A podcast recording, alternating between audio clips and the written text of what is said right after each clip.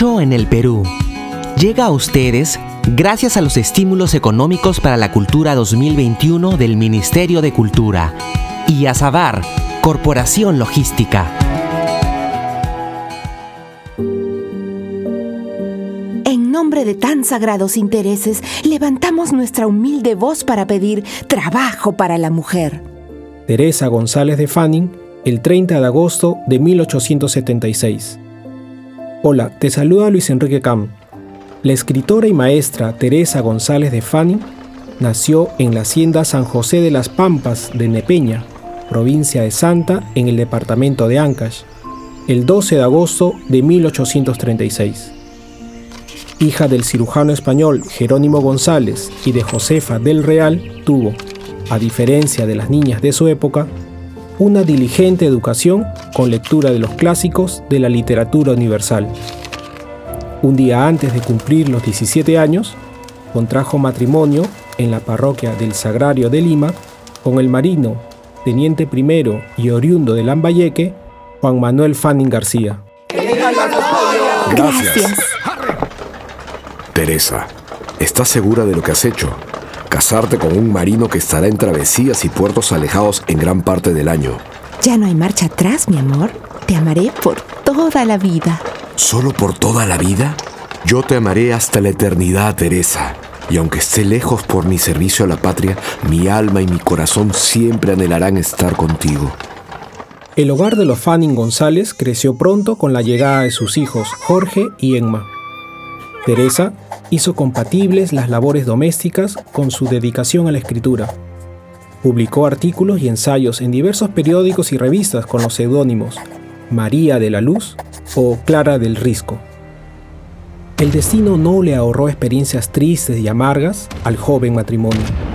Eran los meses de la revolución liberal que enfrentó a los caudillos, Rufino Echenique y Ramón Castilla. Con la batalla de La Palma, la guerra civil favoreció a las tropas sublevadas de Castilla. Juan Fanning, que había estado al servicio de las fuerzas gobiernistas del presidente Rufino Echenique, tuvo que seguir la suerte de los vencidos. Quedó fuera de la Marina sin colocación alguna por cinco años. El matrimonio tuvo que mudarse a la hacienda familiar en Lambayeque. Una madrugada, los peones de las plantaciones de azúcar se alzaron violentamente. La sangre de los injustos corra por las acequias. Teresa, tenemos que salir de aquí.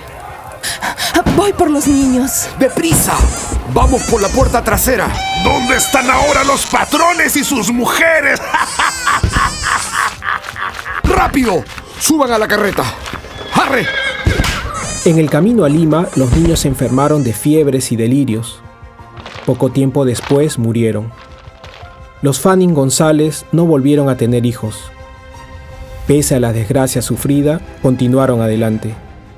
Asentados en Lima, la escritora se unió a los círculos culturales de la ciudad. Fue socia del Club Literario y del Ateneo de Lima.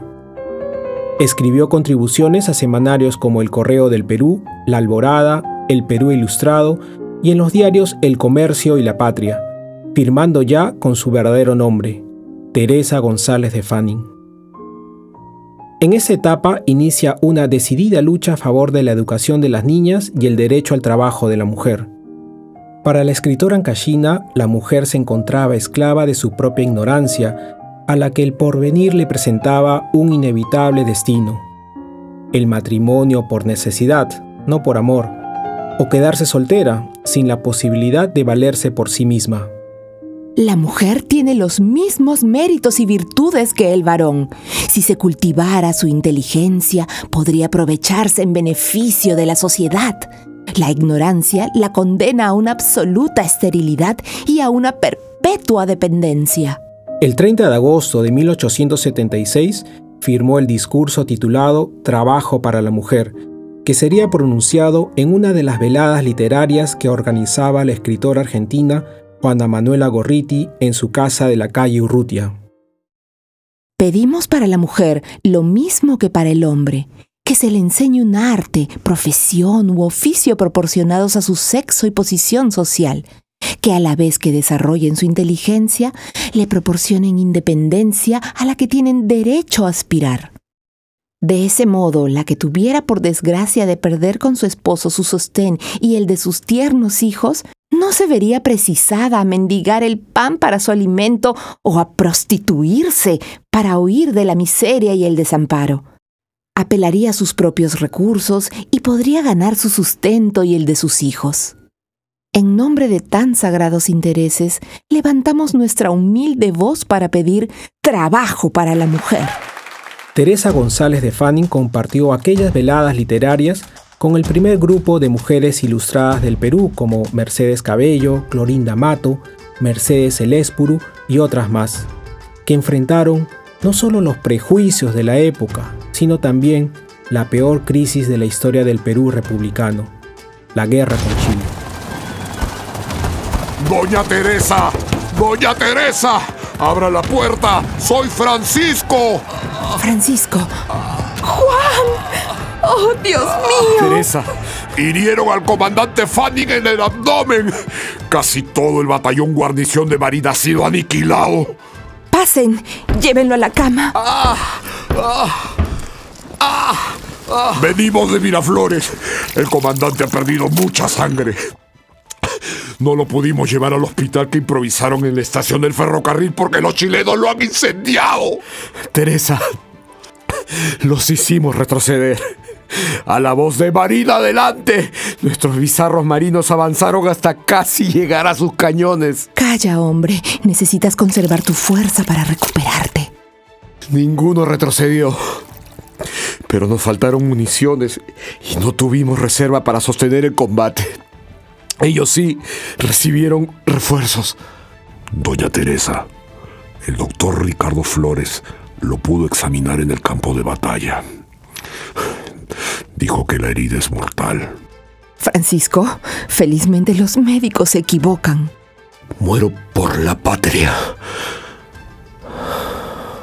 Juan Manuel Fanning falleció al día siguiente de la batalla de Miraflores, el 16 de enero de 1881, en su casa de la antigua calle Faltriquera del Diablo, número 22, hoy Avenida Nicolás de Piérola.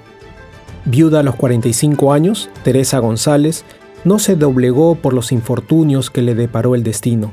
Pobre hermana. Oh, ¿Qué vas a hacer ahora que no tienes marido ni hijos? Lo de siempre, Enriqueta. Sobreponerme. Los niños son los que más sufren por los errores de los adultos. La guerra los ha dejado huérfanos o con sus padres heridos o en el frente de batalla. Y las escuelas están cerradas. ¿Qué será de ellos? Será una generación perdida. Lo será si nos quedamos con los brazos cruzados. Pues no.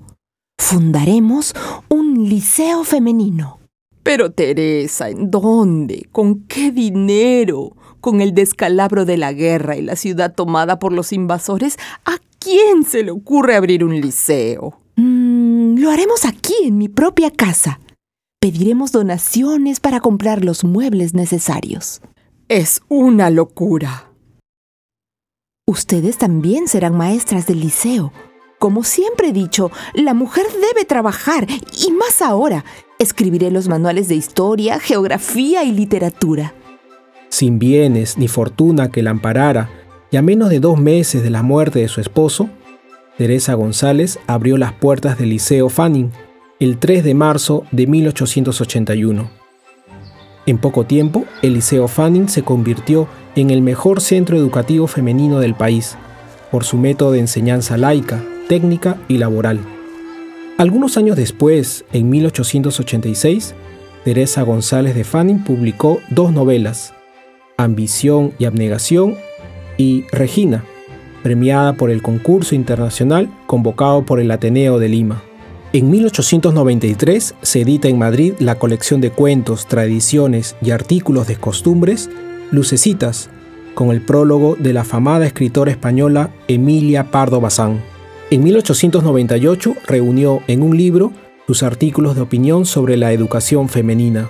La educación de la mujer es la base sobre la que se alza el edificio social.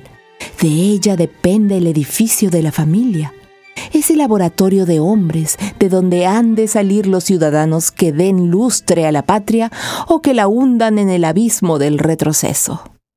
En 1900 es editada en Buenos Aires su novela histórica Roque Moreno, y en 1904 se publica en Lima la novela Indómita. El 7 de abril de 1918, rodeada del cariño de sus antiguas alumnas, la pionera de la moderna educación femenina en el Perú, murió a los 81 años de edad. Conforme a sus deseos, el sepelio no tuvo flores. Pidió que las personas que quisieran hacerle un homenaje en su memoria se sirvieran hacerlo en limosna para los pobres. Soy Luis Enrique Camp y esto fue Dicho en el Perú. Escucha otros episodios en www.dichoenelperú.pe o síguenos en nuestros canales de Spotify y YouTube. En nombre de tan sagrados intereses, levantamos nuestra humilde voz para pedir trabajo para la mujer. Dicho en el Perú. Llegó a ustedes gracias a los estímulos económicos para la cultura 2021 del Ministerio de Cultura y a Sabar, Corporación Logística.